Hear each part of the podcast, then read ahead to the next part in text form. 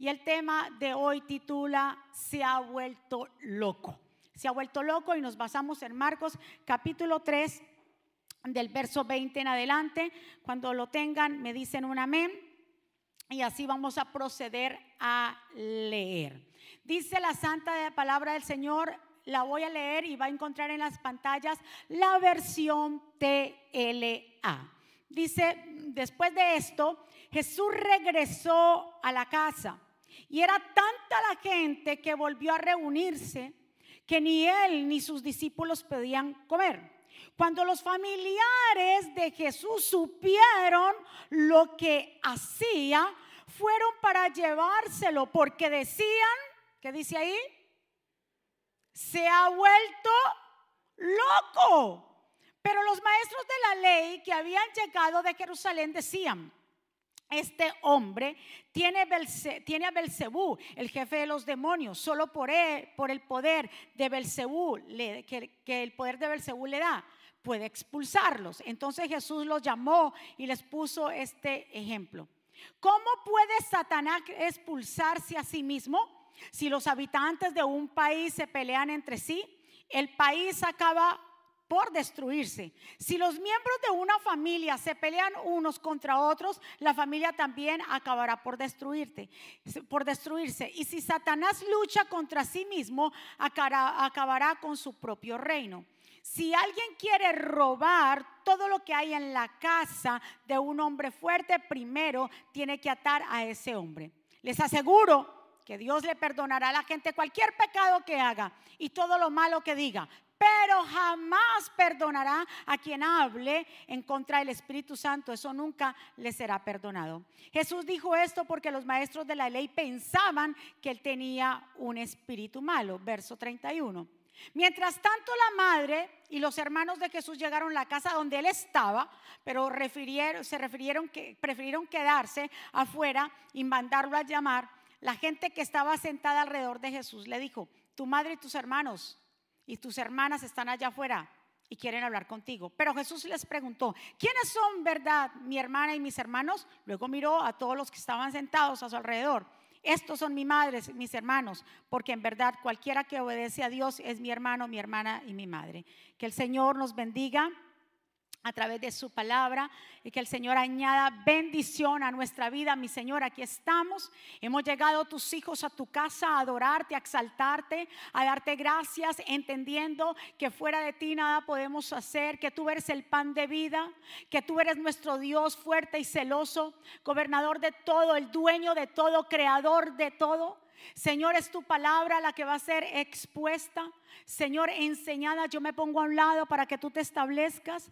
Que tú, Señor, hables a cada corazón y cada semilla que va a ser sembrada, produzca nosotros mucho fruto. Gracias por esta oportunidad tan grande que tú nos das de tu palabra, poderla nosotros exponer. Porque tu palabra es la que cambia, tu palabra es la que penetra, tu palabra es la que nos transforma, Señor. Pasa un carbón encendido por mis labios en el nombre poderoso de Jesús. Y el pueblo del Señor dice... Amén. Qué tremendo esta parte que acabamos de leer.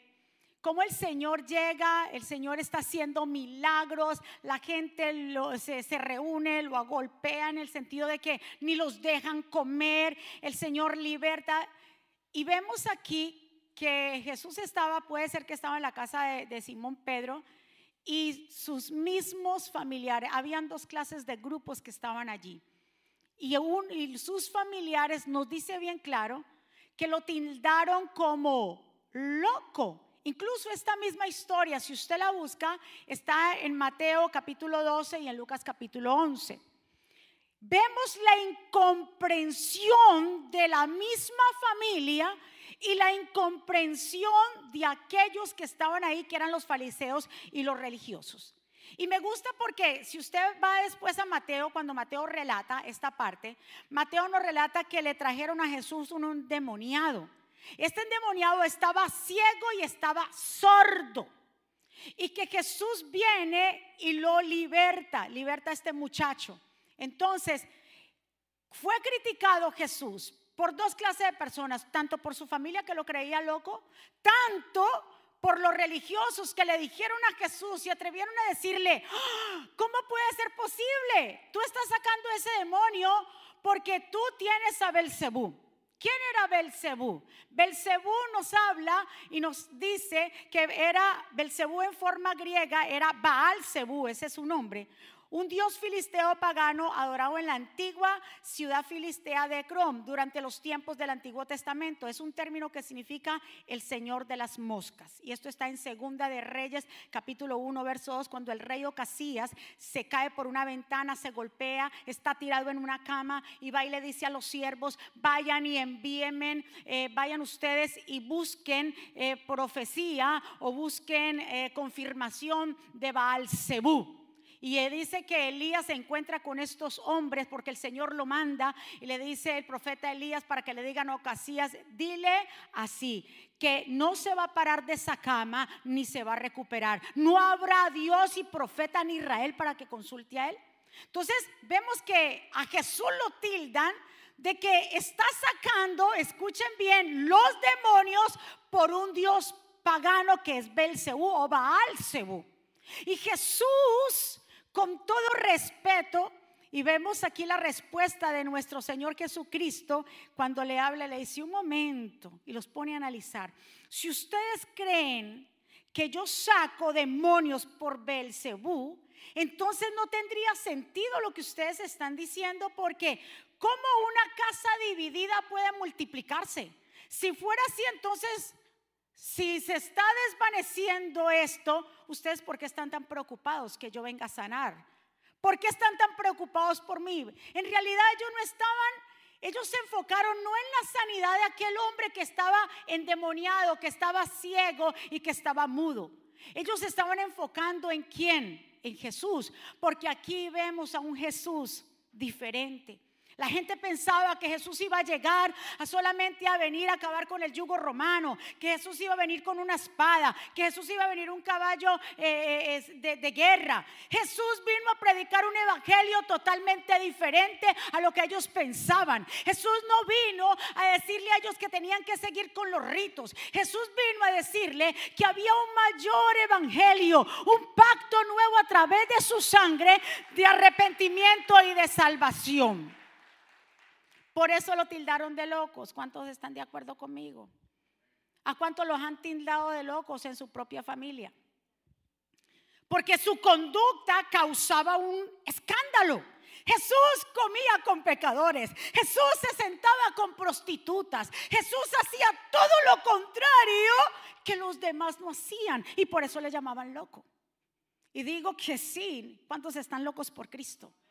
Porque para los que se pierden esto es locura, pero para los que se salvan, para los que creen esto es salvación. ¿Cuántos están? Esta situación no agradó obviamente a los parientes cuando supieron lo que él estaba haciendo, que le están hablando. Jesús se salió de los parámetros completos de todo. ¿Cómo puede ser posible que Jesús en vez de llamar a su propia familia, él llama a discípulos que no saben nada, que son por allá, tal vez que no saben letra, porque Jesús quería romper con eso.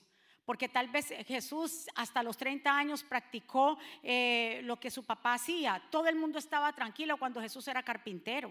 Todo el mundo estaba tranquilo cuando Jesús estaba con su mamá en su casa. En el momento que Jesús y Dios ya le dijo que era su manera ya de mostrarse al mundo, ahí empezaron los problemas. Y ahí eso pasa con nosotros. Cuando todo en la familia, cuando usted está de acuerdo con su familia, en todo lo que ellos digan, usted está bien. Pero en el momento que usted se sale del parámetro, le dicen loco, rebelde, oveja perdida, eh, de todo. ¿Cuánto le ha pasado eso? ¿Por qué? Porque no piensan como ellos. Porque dijeron de pronto en la familia, y vemos en las familias judías que esto era muy radical. Todos tenían que seguir el oficio del papá. Todos tenían que hacer lo mismo y Jesús decidió no hacer lo mismo porque ya era el llamado de parte de Dios. Cuando la familia escucha que Jesús está por allá sanando enfermos, liberando endemoniados, sentándose con prostituta, dice, no, vamos a buscar a este hombre, hombre está loco. Claro que va a ser locura. Porque la gente natural no va a entender las cosas poderosas del Evangelio. Dios mío. ¿Qué venían a hacer los familiares de Jesús? A llevárselo a llevarse a Jesús porque realmente lo creían loco. Y otra manera de convencerlo, si usted nota más abajo, cuando ya leímos en el treinta y pico, se llevan a María, como quien dice, aquí está mi mamá, papá, usted tiene que hacerle caso a la mamá. Y Jesús viene aquí y por eso es que cuando ya yo dije, wow, pero verdad es que sí. Muchas veces nombramos el versículo que Jesús dijo, ¿y quién es mi padre? ¿Y quién es mi madre? ¿Se acuerda? Que vinieron a buscarlo a él. Pero ya entiendo por qué él dijo eso, porque él sabía las intenciones, por qué lo venían a buscar. Lo venían a buscar porque lo habían tildado completamente de loco. Mire lo que él dice. Mientras tanto, la madre y los hermanos de Jesús llegaron a la casa donde él estaba, pero prefiriéndose quedar afuera y mandándolo a llamar, la gente que estaba sentada alrededor le dijo, tu madre, tus hermanos, tus hermanas están allá afuera. Pero ¿qué había pasado antes? Habían dicho ellos que lo iban a buscar porque estaba loco. ¿Quiénes son? Dice Jesús, verdaderamente mi madre, mis hermanos. Luego me dice, miró a todos los que estaban sentados a su alrededor, dijo, estos son mi madre, o sea, los discípulos, los que estaban escuchando, estos son mis hermanos, porque en verdad cualquiera que obedece a Dios es mi hermano, mi madre y mi hermana. Entonces Jesús no, por eso no escogió familia, porque no es la sangre. Ah, porque somos hermanos de sangre y tú vas a hacer esto, porque Jesús se salió de eso. Dijo, yo no me voy a basar en sangre o familia. Todo aquel que quiera hacer la voluntad de Dios será mi familia. ¿Cuántos saben que tenemos una familia en la fe?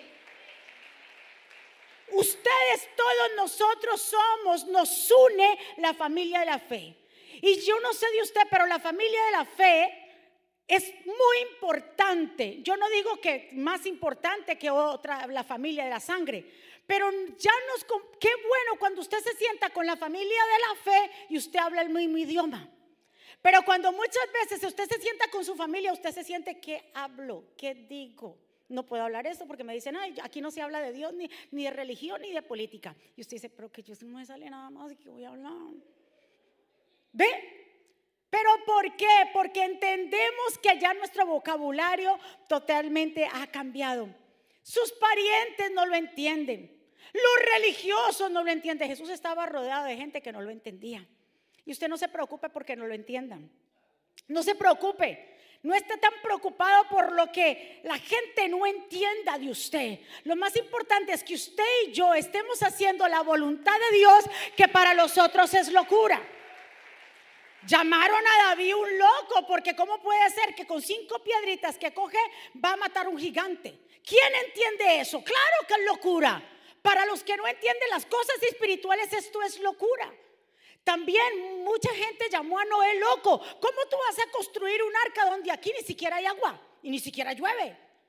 Locura, claro que es la cura. ¿Sabe por qué? Porque nos salimos del marco de la sociedad y lo que el mundo nos quiere enseñar. El mundo nos dice que si alguien nos hace algo, que nos venguemos. Mas Jesús dice, escúchame bien, si te dan una cachetada, ponla la otra. Ora por tus enemigos, ama a tus enemigos. Claro que eso va a ser locura. Es locura para los que creen, pero verdaderamente, escuche, para los que no creen, pero es poder y salvación para los que creen.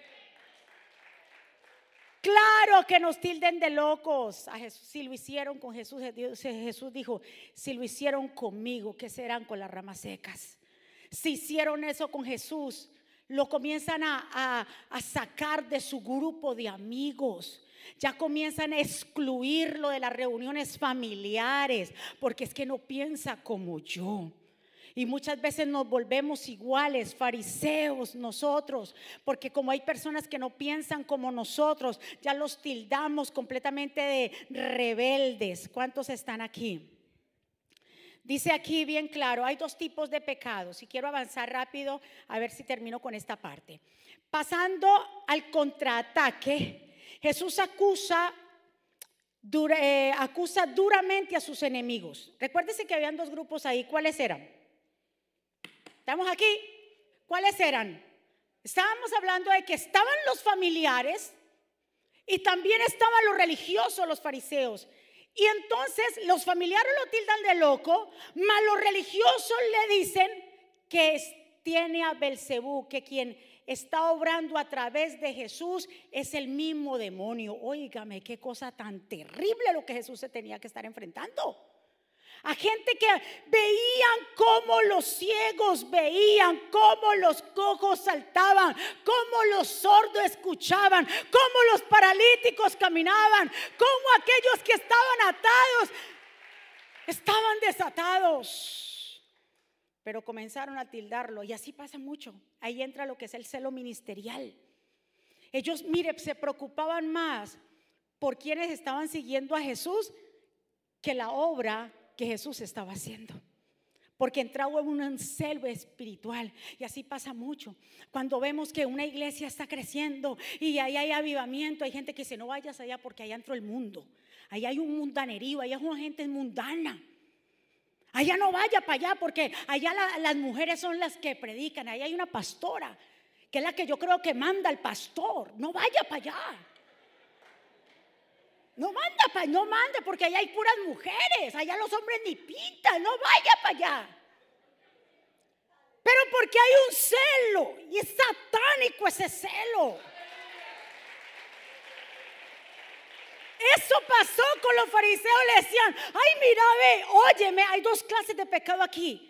Por eso bien claro lo dice, que cuando ellos, el problema no, el problema no está ahí. Jesús no tiene problema con que por, por ignorancia hagamos las cosas porque somos perdonados si es por ignorancia. Ahora, sabiendo ellos la obra tan maravillosa que Jesús estaba haciendo, atribuyéndoselo al diablo, ahí sí no hay perdón.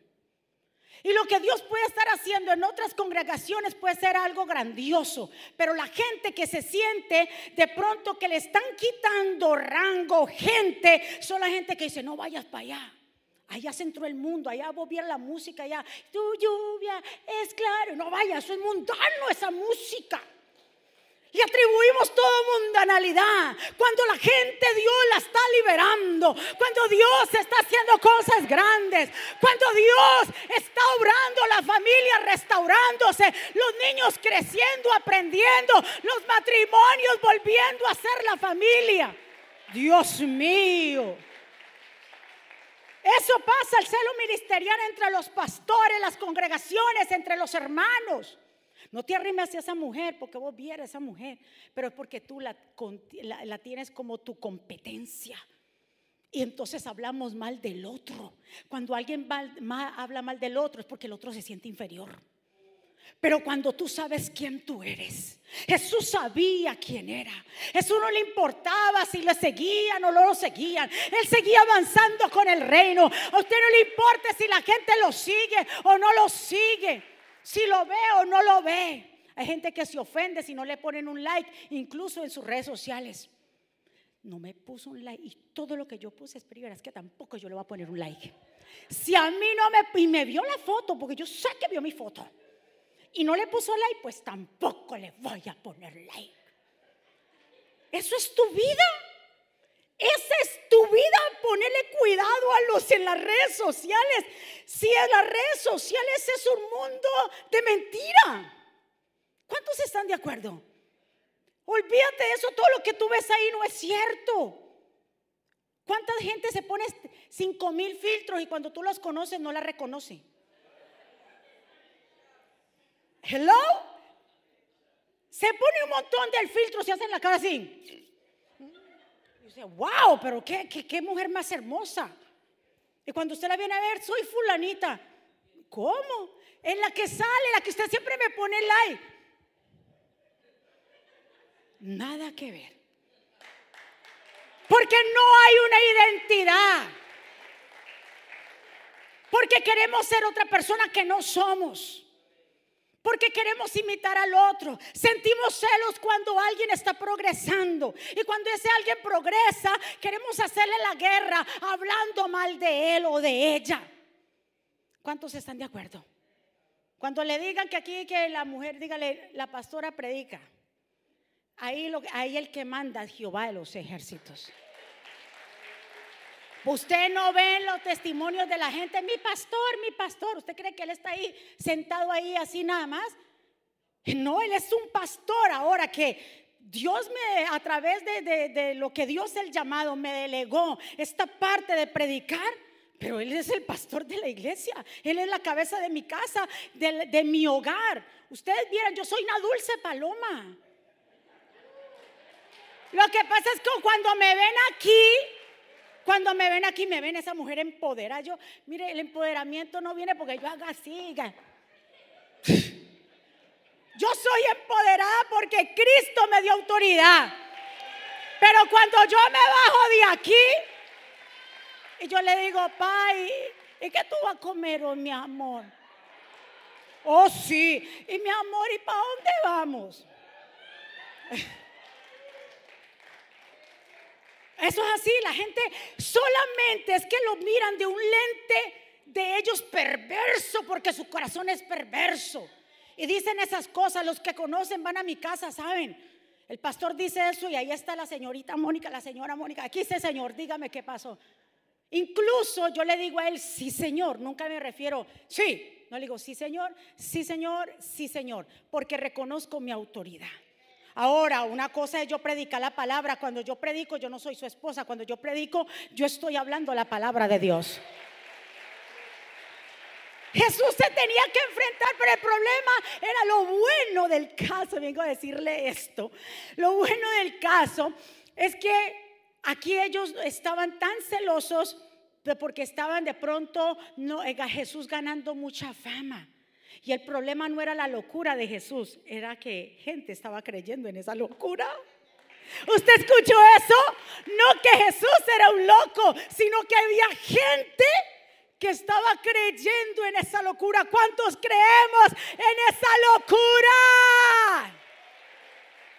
Señores, por eso es que cuando Juan el Bautista estaba en la cárcel, y preguntó y dijo, vayan pregunten si Jesús es el que ha de venir, porque es que cómo puede ser posible que yo esté aquí en la cárcel sabiendo que yo fui el que abrió el camino, pero era necesario, él mismo lo dijo, que yo mengue para que él crezca. Manden a preguntar si es el que ha de venir. Jesús le dijo, vayan y avísenle a Juan el Bautista en Mateo 11:4 y díganle qué es lo que está pasando, díganle lo que ustedes están viendo, lo que ustedes están oyendo que los cojos saltan, que los ciegos ven, que los demás están siendo sanados, que a los pobres se le está predicando la buena noticia. Escuchen esto. Así es, ese es el poder de la palabra. Y eso es lo que está pasando en el ministerio de Jesucristo vive y que está pasando en otros ministerios. No le adjudique la obra de los otros ministerios a que es el diablo. No, Señor, cuidado con eso porque a veces por eso fue. Eso sí es blasfemia contra el Espíritu.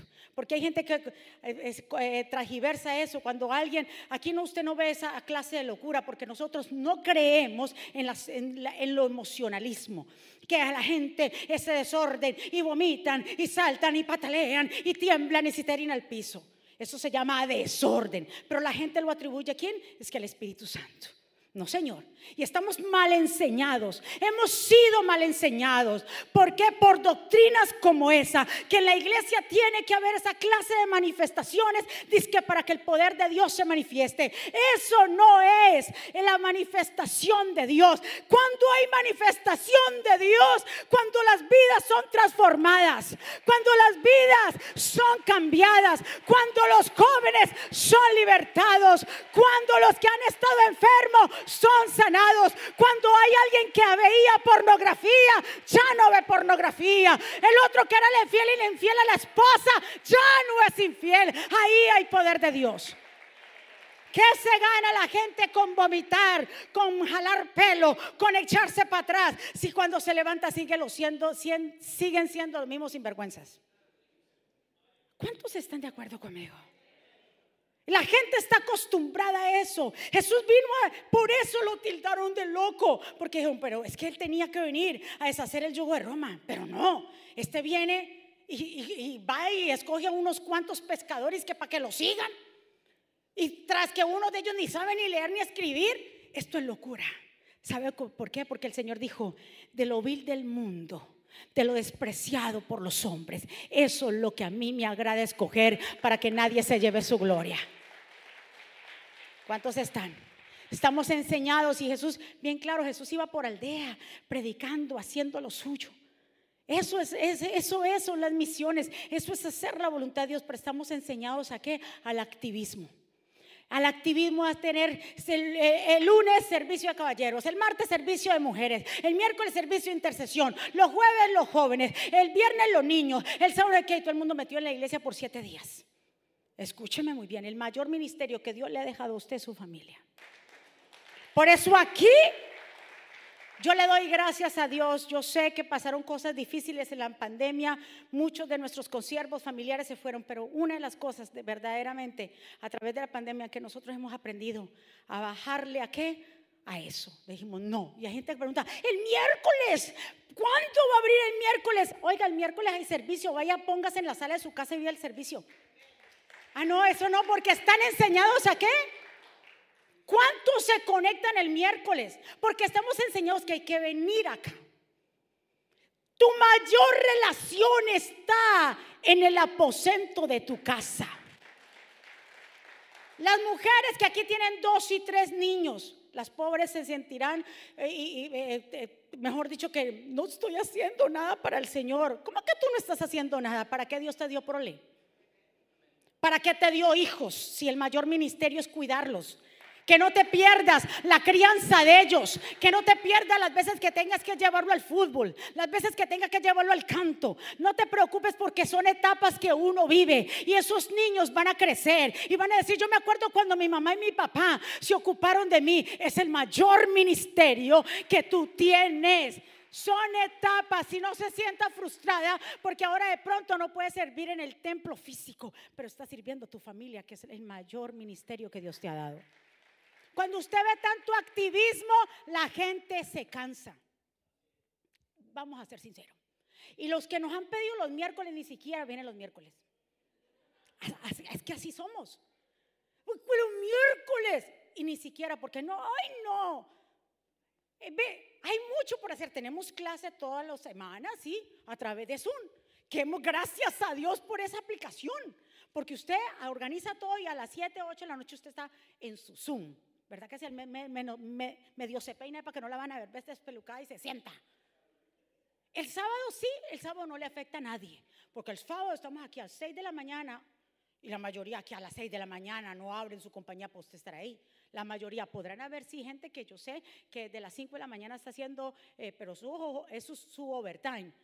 Pero si ya el sábado después de aquí salimos 8 y media, 9, todo el mundo o se va para su trabajo va y hace su desayuno para sus hijos, va y atiende a su marido o a su mujer, hace lo que... Y el sábado incluso, hay un dicho que dice, el que madruga, ese sábado es el día que más nos rinde, porque estamos levantados cuatro y media y venimos para el templo y nos vamos todo el mundo a hacer nuestras actividades.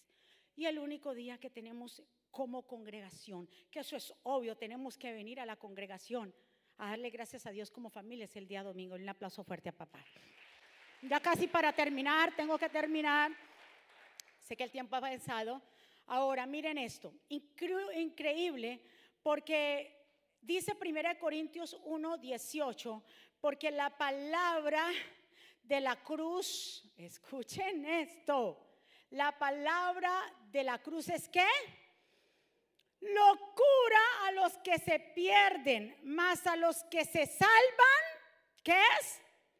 Es a saber a nosotros potencia, poder de Dios, porque está escrito, destruiré la sabiduría de los sabios, desecharé la inteligencia de los entendidos. Mi amado, es por eso que el apóstol Pablo habla de que los que creen en la cruz, en la salvación, es locura para los que se pierden.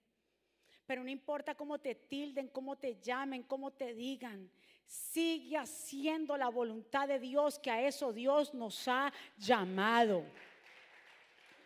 Jesús no le importaba que los fariseos decían que él tenía más fama. Jesús no vino para ser famoso. Hay gente que eso busca nada más fama, que me vean servir, que me vean haciendo. Olvídate de los likes, de cuántos seguidores tú tienes. Haz la voluntad de Dios, que es más importante que el de arriba nos vea cómo estamos sirviendo a Él y no que las otras personas nos estén aplaudiendo por lo que nosotros estamos haciendo. Porque a la gente le gusta que le alimenten el ego, el yo, que le, estén diciendo palabras de afirmación para que el ego se infle y parece después un pavo real que nadie lo apaga. Y para ver que los pavos se lo comen en noviembre. ¿Cómo le parece esa? Entonces, la gente está buscando aprobación, que a todo el mundo le diga. No importa si te dicen o no te dicen. La, única aprobación que usted tiene que buscar es la de Cristo, hacer su santa y perfecta voluntad. Para nosotros, y la hermana Gloria tocó ese tema, yo tengo aquí mis apuntes, para, para muchos lo que hicimos entrar a este templo era locura. Claro. ¿Cómo puede ser posible que ustedes se van a mudar a un lugar donde no hay latinos? Primera locura. ¿Cómo ustedes se van a mudar pagando casi el, cuádruple de cuarta, cuatro veces más de lo que se pagaba allá? Otra locura. ¿Cómo van a ser posible de llenar un lugar tan grande? Tercera locura. La gente no va a llegar porque para allá se necesita carro. Quinta locura. Era locura. Pero es que eso es para la gente que piense en lo natural. Pero para la gente que entiende lo que Dios está haciendo, es poder de Dios. Y hemos podido estar aquí desde el 2013. 13. Y aquí estamos. Y seguimos creciendo, seguimos avanzando, nos seguimos extendiendo, porque le hemos creído que a Dios. Lo que tal vez tú estás viviendo y te están diciendo que es una locura, que perdones a tu marido, que perdones a tu mujer. Mira, ese hombre vota lo que eso no sirve. Eso es lo que dice la gente de afuera. Pero si está dentro de ti, porque el cambio, yo sé que nadie puede cambiar a nadie, pero la oración de alguien puede que entonces reciba el toque de Dios y puede haber un cambio. Denle un aplauso fuerte a papá. Es locura que el Señor nos dijo, vayan y compren sin dinero, como dice Isaías 55. Todos los que tengan se vengan a beber agua y los que no tengan dinero vengan y lleven trigo, vino, leche sin pagar nada. Eso es locura. ¿Cómo íbamos a comprar este templo si no teníamos nada? Teníamos negativo menos 5 mil. Eso es que, si usted lo pone a pensar y usted le saca números a la cosa, todo es una locura. Pero Jesús dice, mire, créame, porque si yo te llamé, si yo te respaldo, si yo estoy, que estoy en el asunto, yo voy a obrar de una manera sobrenatural. Vamos a ponernos de pie en esta mañana. Y vamos a decirle al Señor, levante su mano. Y vamos a decirle a papá, no importa lo que me llamen. A David fue una locura, ¿verdad? ¿Cómo iba con cinco piedras? Noé, ¿cómo iba a levantar una arca si no había agua? ¿Cómo iban a hacer? Yo vengo a decirte que no, no estés enfocado en cómo van a pasar las cosas. ¿Cómo va a ser Dios? No, porque entonces te saldrías ahí sí de lo que es la, el sitio de la voluntad de Dios. Empieza a, a tomar y a retomar y decir, Señor, no importa lo que, cómo me llamen los demás, no importa lo que me digan los demás, yo voy a seguir con con lo que tú me has entregado. Yo quiero servirte de corazón, yo quiero servirte de verdad, yo quiero servirte en todo tiempo, yo quiero que seas tú obrando a través de mí. Porque ah, como dice la palabra del Señor aquí, que somos la familia, la familia de Dios y somos el pueblo que Dios ha permitido. Jesús no buscó familia, Jesús buscó qué? Discípulos. Jesús buscó gente que le creyera. Jesús buscó personas que estuvieran de acuerdo con él. Como dice Efesios 2.19, así que ya no soy extranjeros ni advenedizos, sino conciudadanos de los santos y miembros de la familia de Dios. Miembros de la familia de Dios. Pasamos a otro nivel, ya no somos aquí ya yo no soy solamente de una sola familia, la de sangre. Ahora somos todos nosotros, que somos una familia, la familia de la fe. Jesús le dijo, no, lo vinieron a buscar. Y Jesús por eso bien claro y lo replicó varias veces. El que quiera ser mi discípulo, el que quiera venir en pos de mí, tiene que amarme a mí más que a su propia familia, padre, madre, hijos. No es la sangre, es la fe la que nos une. Tenemos un mismo Padre. Tenemos un mismo Dios. Jesús se enfrentó con todas estas oposiciones. Tal vez tú te estás enfrentando en oposiciones en tu misma casa, en tu trabajo. Pero no importa la oposición que usted tenga. Los que te critican es porque no tienen lo que tú tienes. Los que te critican es porque ellos no tienen lo que tú tienes. Y se sienten incomodados, tanto que hablan mal de ti, tanto que hablan de tal iglesia. No vaya allí porque ahí hay demonios. No vaya allí porque allá hay no sé qué. Celo ministerial es lo que está acabando. Celo ministerial y por eso no se unen. ¿Por qué? Porque hay celo que se me vaya a llevar las ovejas para allí, para acá. Lo que es tuyo, nadie te lo va a quitar. Lo que el Señor nos da, nadie nos lo arrebata. ¿Cuántos están de acuerdo? No pelees con los judas porque ellos mismos se ahorcan. Así es sencillo, no pelee con esa gente. Ni trate de tratar de entrar a nadie. El templo de Dios, la gente tiene que venir porque quieren, porque desean, porque necesitan a Jesús. No porque la mujer le esté diciendo al marido que si usted no va hoy a la iglesia no le voy a cocinar. Jesús recibirá esa ofrenda.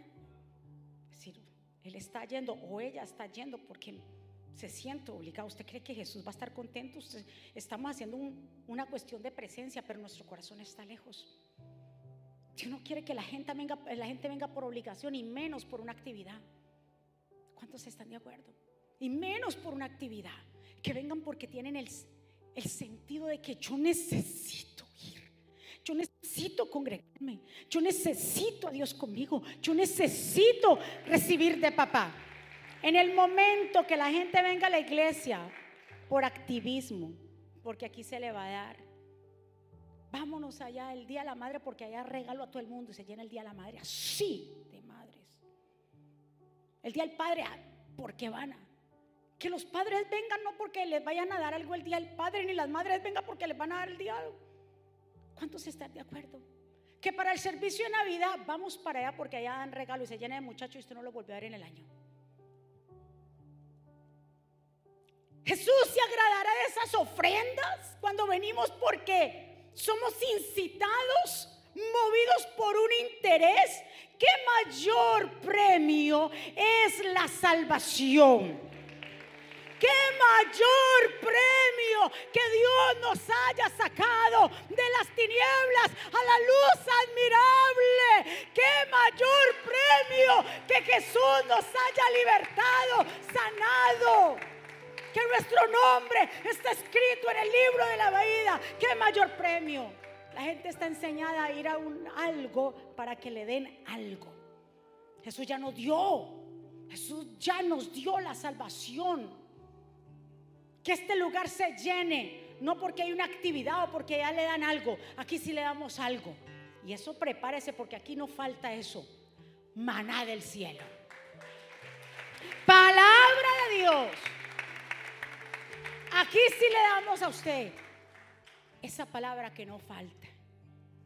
Pero me sentiría, el pastor y yo nos sentiríamos verdaderamente muy mal si cada domingo tenemos que darle algo a la gente para que venga a la casa del Señor. Le estaríamos haciendo un daño a ustedes. Ay, me voy para a tal lugar porque es que allá siento que me dejan mi llamado, porque siento, ¿cuál es el llamado tuyo? El llamado tuyo no es estar yendo por ahí y para que te den un púlpito, porque la gente piensa que el llamado está en el púlpito. ¿Y quién le dijo a usted? Desde que tú naciste hay un llamado sobre tu casa, sobre tu vida. Tú eres padre de familias, ese es tu llamado. Cuida a tus muchachos. ¿Ustedes tienen cuántos? ¿Cinco, seis? Cinco. Tu llamado es cuidar a su muchacho, hija Darles educación, sentarse. ¿Qué, qué mejor llamado hacer la tarea con ellos? Enseñarles tú en tu casa, qué mayor, pero si, si los papás se van por allá y es que administrar toda parte, un muchachos solos, ¿quién les va a enseñar? Le va a enseñar otro y mal. Es ahora. Es ya el llamado tuyo, es en tu casa. Ahora como familia vengan y reúnanse el domingo y en la semana reciban su discipulado a través de Zoom. Vean el servicio en familia el miércoles. Estudie la palabra en familia en su casa. Yo no tengo que decirle que hay servicio el miércoles para que usted se reúna. Porque los pobres muchachos salen así. Me voy para mi casa, mamá, porque me tengo que ir a dormir. Y los adoradores trabajan todo el día y vienen a tocar. Son las nueve de la noche y mucho así. Tenemos agenda y Dios sabe. Pero la primera mayor agenda es Él porque le hemos dedicado nuestra vida y nuestro corazón. ¿Cuántos están de acuerdo? Somos la familia de Dios, somos el pueblo que estamos unidos a través de la fe. Aunque te llamen loco, sigue haciendo esas locuras. Sigue dando amor aunque no te den amor. Sigue perdonando aunque otros no te perdonen y te hayan hecho mal. Sigue porque nos conviene seguirlas. Vamos a adorar al Señor.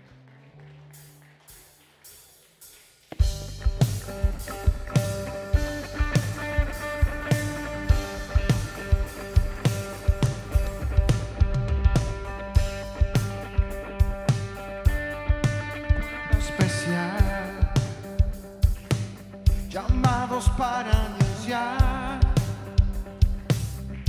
las virtudes de aquel que nos llamó a ser luz. Somos el pueblo de Dios, Sí, Señor, vamos. su sangre nos redimió Qué lindo. Y su espíritu y su espíritu dio para darnos para darnos y poder ser testigos de Él. y ser testigos de Él. ¿A dónde vamos a llevar?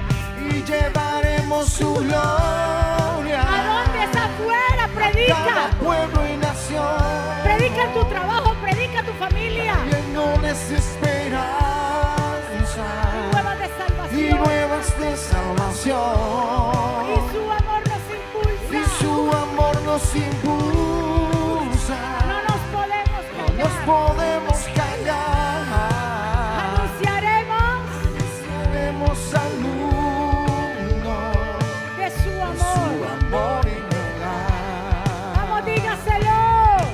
Somos el pueblo de Dios. Vamos, tómale la mano a la persona que está a su lado. Somos un pueblo especial, Tómale la mano, tómale la mano, vamos. llamados para anunciar Las virtudes. las virtudes de Somos el pueblo de Dios. Y a eso Dios nos que llamó. nos llamó Esa persona que tienes a tu lado es la persona que Dios Somos puso. el pueblo de Dios.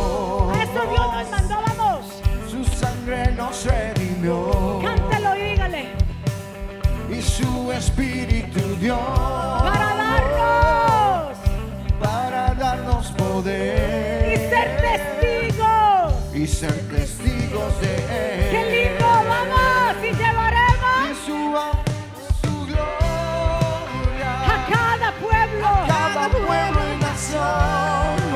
Que nos llamen locos, sí. trayéndoles Ay, esperanza amor, su amor por mi Y su hermano. amor nos impulsa. No nos podemos Nos callar. podemos callar.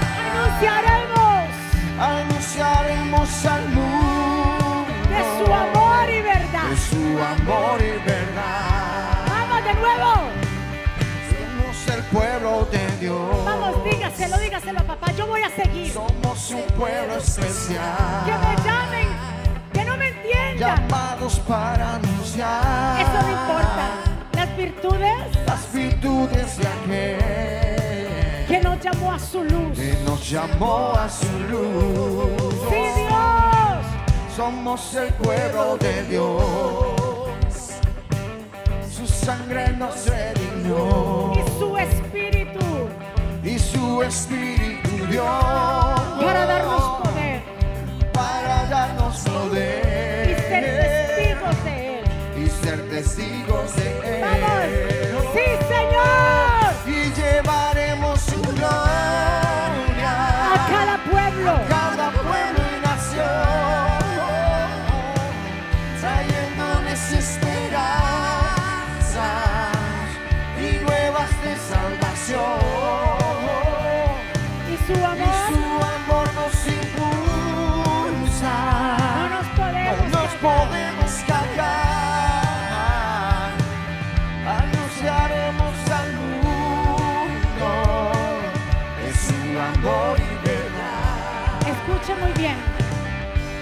apóstol Pedro. Porque a los que están afuera lo que hacemos nosotros, de entender que somos salvos por gracia, de haber entendido esta gran verdad, este gran misterio acerca de la salvación es locura. Y dice el apóstol Pedro, por mucho tiempo ustedes vivieron haciendo lo mismo que hacen los que no creen en Dios. Tenían vicios, malos deseos, se emborrachaban, participaban en fiestas escandalosas y lo más terrible de todo, adoraban ídolos. Pero como ustedes ya no se juntan con ellos, ahora ellos hablan mal de ustedes. Pero ya tendrán que darle cuentas a Dios, el juez que está preparando para juzgar a los vivos y a los muertos. Usted ve, no importa lo que los demás digan de usted. ¿Sabe por qué? Porque es que ya no somos de las tinieblas, ahora somos de la luz, la luz admirable que es Cristo Jesús. Dele un aplauso fuerte. ¿Quién vive? Y a su nombre. Si llamaron a Jesús loco, si llamaron a Jesús que echaba fuera demonios por Belcebú, ¿qué no van a decir de ti de mí? Esta gente se volvió loca. Que nos llamen locos, pero por amor a Cristo. dígale, sí, es locura, porque yo no hago lo que el mundo hace. Si es locura, porque he aceptado el cambio de Dios. Si es locura, porque ya yo no me rijo por lo que me digan los demás. Ahora me rijo por lo que Dios diga de mí. Del otro aplauso fuerte. Padre, gracias por este tiempo maravilloso. Gracias por cada vida que está aquí, las vidas que nos están viendo allá, Señor. Gracias. Si tú en esta mañana quieres reconciliarte con Dios, si tú en esta mañana quieres hacer una oración de fe, yo te invito a que juntos podamos hacer esta oración ahí donde tú estás. Si te quieres reconciliar con el Señor y repitas conmigo, Señor Jesús, yo te doy gracias por mi vida, yo te pido perdón por mis pecados. Yo te recibo como mi Señor y suficiente Salvador. Te reconozco que soy pecador y que te necesito. Perdóname, enséñame, ayúdame, dirígeme, Señor. Que tu voluntad se haga en mi vida. Te entrego mi vida, mi familia. Señor Jesús, escribe mi nombre en el libro de la vida. En el nombre de Jesús. Denle un aplauso fuerte. ¿Quién vive? Y a su nombre. ¿Cuántos recibieron este mensaje de poder de hoy en día? Amén. Así que ya nos vamos recordándoles, despedirnos, levante sus manos al cielo. Padre, gracias por este tiempo maravilloso en que tú nos permites estar en tu casa. Gracias por cada vida que está aquí, por cada vida que está allá. Nos vamos contentos de tu casa, nos vamos eh, completamente transformados de tu casa, porque es en tu casa.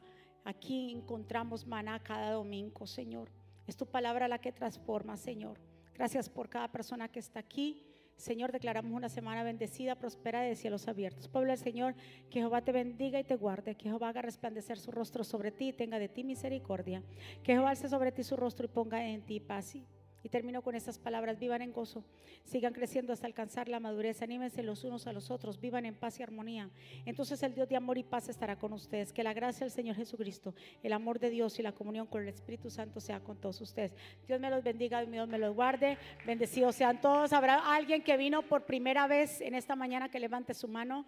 Habrá alguien que llegó por primera vez, todos somos de la casa, así que Dios me los bendiga, un besito y un abrazo, gracias.